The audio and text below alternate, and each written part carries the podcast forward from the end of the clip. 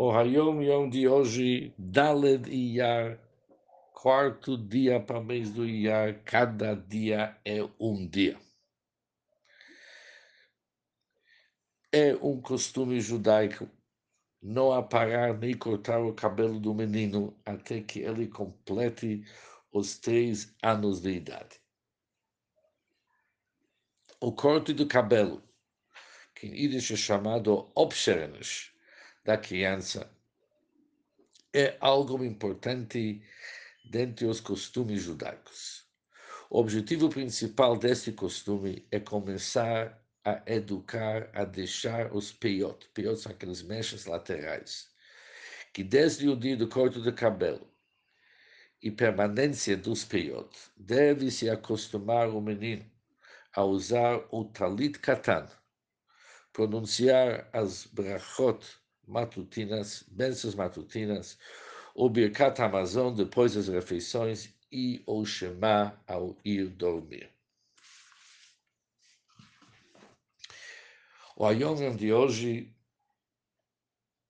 faz parte, fez parte de uma carta que o Rebbe mandava com Mazal Tov para as crianças que chegavam para três anos o Rebbe ia citar o Hayom Yom de hoje, que faz parte de uma carta do Friedrich Rebbe.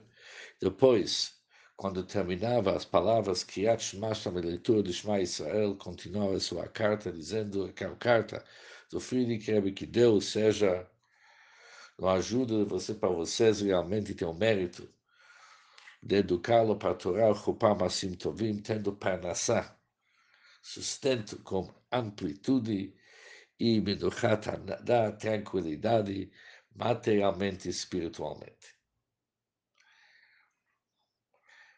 Uma grande novidade nesse Hayom Yom, nessa carta do Friedrich Rebbe, é que o costume de uma criança, educar uma criança usar um talit katan a partir de três anos. O Shulchan Aruch da Alter Rebbe escreve o katan, o jovem que quando ele faz nove anos, é a hora do mitzvah tzitzit.